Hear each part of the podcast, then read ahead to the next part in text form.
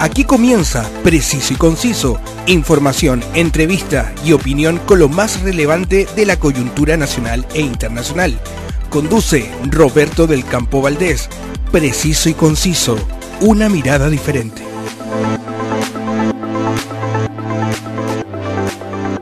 Un gran saludo y estoy feliz de reencontrarme con ustedes en cada edición. Todo esto es posible gracias al apoyo que me dan mis auspiciadores. La mejor agencia de viajes y turismo es Tour, porque te lleva por las mejores rutas del norte de Chile. Contáctalos en www.mortour.cl y ven a disfrutar de las maravillas de nuestro querido Chile. Y también, preciso y conciso, cuenta con el alto auspicio de El Circo de Pastelito y Tachuela Chico, un mágico espectáculo para toda la familia que ya está pronto a estrenar su nueva producción con pura diversión para este verano. No te los pierdas. La actualidad tiene muchas miradas, pero solo una realidad. Escuchas Preciso y Conciso con Roberto del Campo Valdés. Dentro de las noticias destacables de esta semana, el jueves 22 de diciembre, el Ministerio de Relaciones Exteriores, la Cancillería, informó que envió para su depósito el instrumento de ratificación del CPTPP, o, como seguramente más frecuentemente usted lo ha escuchado nombrar, que es con la sigla TPP-11. La entrega formal de este documento notifica la conclusión de los trámites legales internos para que el acuerdo entre en vigor durante febrero de 2023. El documento fue enviado a Nueva Zelanda, país que ejerce como coordinador del pacto, por lo que ahora solo restan 60 días antes de su publicación en el diario oficial, lo cual significa que desde ya el Comité Interministerial de Negociaciones Económicas Internacionales se encuentra preparando la implementación del tratado una vez que entre en vigor. Más allá de la noticia coyuntural, la pregunta que muchos chilenos se están haciendo es si esto es o no beneficioso para Chile pero muchos también recibieron esta noticia sin tener idea de qué se está hablando. Mi trabajo como generador de contenidos y comunicador es precisamente llevar a ustedes la información que necesitan para comprender el alcance de estas noticias. Y, y, la verdad les soy sincero, también me ayuda a mí a comprenderlas mucho mejor. Partamos por el principio.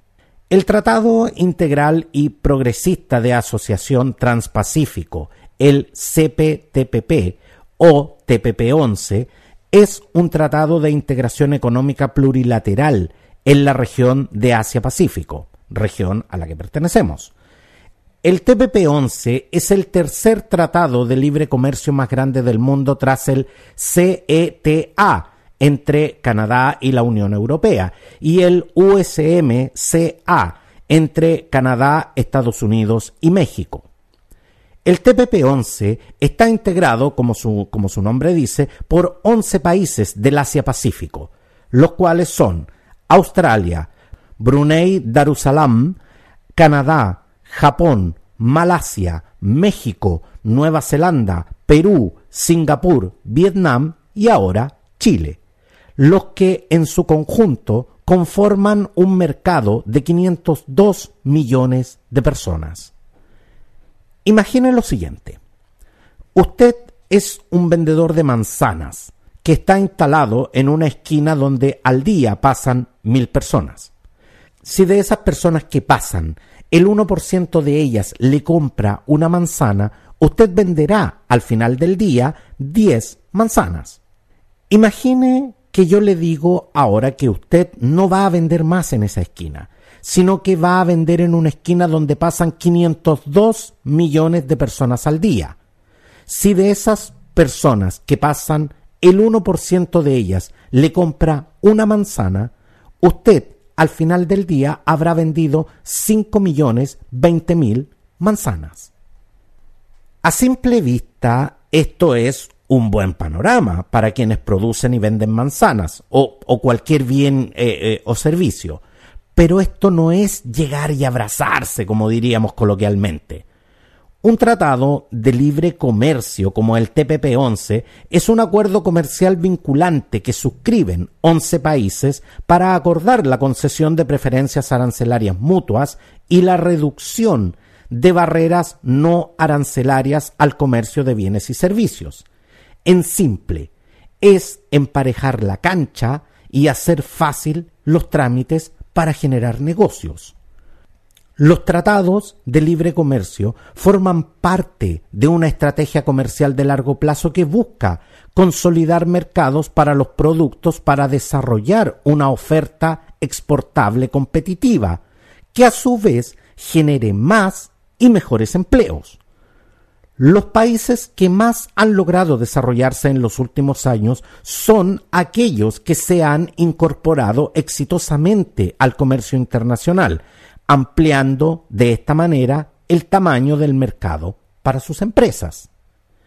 Chile es un país que por su tamaño y su oferta de mercado no es en sí atractivo para el comercio internacional, por lo cual no podemos darnos el lujo de permanecer aislados del mundo. De nada sirve instalarnos a vender manzanas en una esquina donde pasan mil personas porque los costos que genera producir esas manzanas no se condicen con el margen de ganancias que se obtiene y así los negocios y por ende las economías de los países no crecen. Los tratados de libre comercio traen beneficios que están relacionados no solo con aspectos de tipo comercial, sino que son positivos para la economía en su conjunto, porque al eliminar las barreras arancelarias y no arancelarias al comercio contribuyen a mejorar la competitividad de las empresas, porque es posible disponer de materia prima y maquinaria a menores costos. Facilitan también el incremento del flujo de inversión extranjera al otorgar certeza y estabilidad en el tiempo a los inversionistas ayudan también a competir en igualdad de condiciones con otros países que han logrado ventajas de acceso mediante acuerdos comerciales similares, así como a obtener ventajas por sobre los países que no han negociado acuerdos comerciales preferenciales. Y finalmente, fomentan la creación de empleos derivados de una mayor actividad exportadora. La apertura comercial genera una mayor integración del país a la economía mundial, lo que hace posible reducir la volatilidad de su crecimiento, el nivel de riesgo país y el costo de financiamiento de la actividad privada en general. Pero como les decía, esto no es llegar y abrazarse, porque no todos los sectores de la economía se benefician de igual manera con los tratados de libre comercio. Hay sin duda productos de mayor sensibilidad en el proceso de negociación que deben ser protegidos con determinados mecanismos de defensa comercial. Sin embargo, los efectos negativos sobre ciertos productos también pueden atenuarse y de mejor manera si se toman las medidas adecuadas para impulsar su competitividad o en todo caso incentivar su reconversión hacia actividades con un mayor potencial de crecimiento. Ningún acuerdo comercial es la panacea ni traerá beneficios solo porque queramos son acuerdos comerciales que en el caso de relaciones bilaterales hacen que dos países antepongan sus intereses económicos por sobre el país con que negocian, por lo cual siempre habrá aspectos en que uno de los dos se sienta desfavorecido. Imaginen lo que pasa cuando deben negociar 11 países con necesidades e intereses particulares. En este punto, el Ministerio de Relaciones Exteriores declaró que Chile enfatiza que continuará trabajando en conjunto con sus socios comerciales al interior del foro del TTP-11 y otros espacios multilaterales para mejorar los estándares que regulan los mecanismos de solución de controversias entre inversionistas-Estado con la finalidad de dotar de mayores grados de certeza jurídica nuestras relaciones comerciales y agregó además que respecto a las side letters se ha logrado acuerdos con Nueva Zelanda, Malasia y México. Asimismo, se suscribió una declaración con Canadá en la que se acuerda empezar a trabajar en la revisión del capítulo de inversiones, en particular el mecanismo de arbitraje inversionista-Estado, tanto del TPP-11 como del TLC bilateral. De la misma forma, se está trabajando con Australia para obtener una declaración del mismo tenor. Mientras se discutía si debíamos o no ser parte de este tratado, usted seguramente escuchó mucho en los medios de comunicación hablar de las side letters.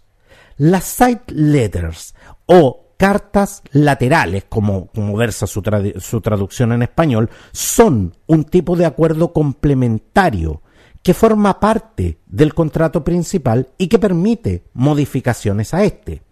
Si dos o más partes del tratado logran un consenso, se pueden acordar normas que no cubra el contrato principal o bien presentarse cambios del mismo.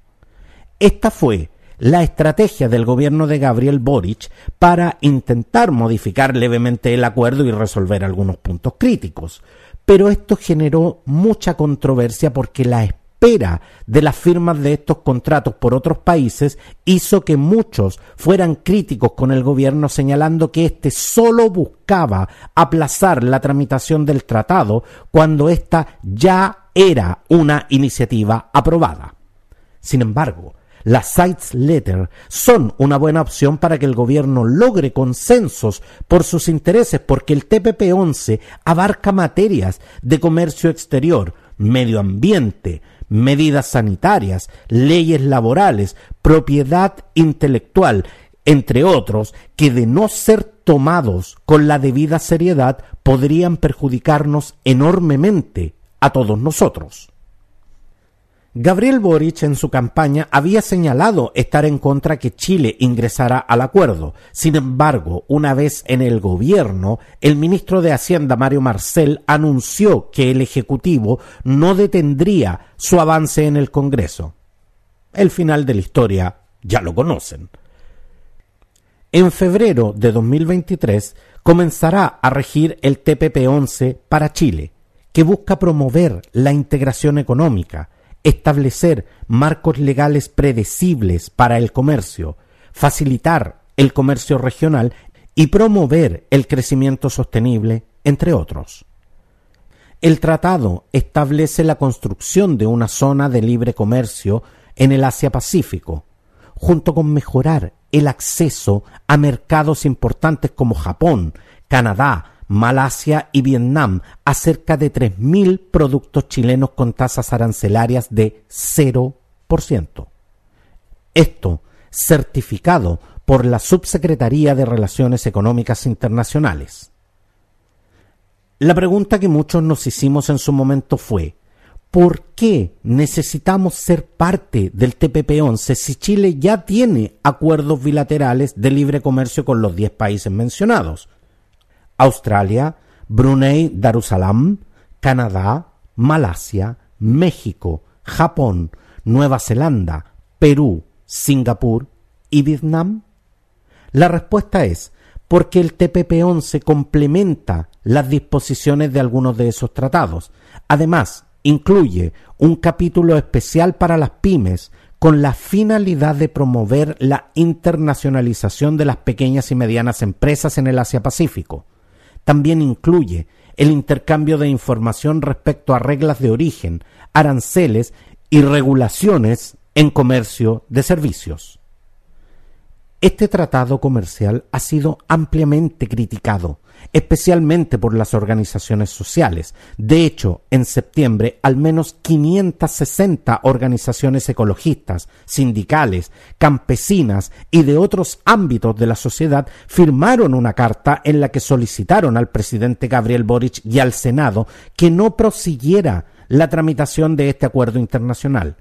Sin embargo, el mandatario no hizo uso de sus facultades para retirar el proyecto y el 11 de octubre el Senado lo aprobó. Lucía Sepúlveda, integrante de la agrupación Chile Mejor Sin TLC, sostuvo que producto del Tratado Transpacífico, las comunidades afectadas por los proyectos de inversión carecerán de cualquier derecho frente a los impactos ambientales que se van a producir.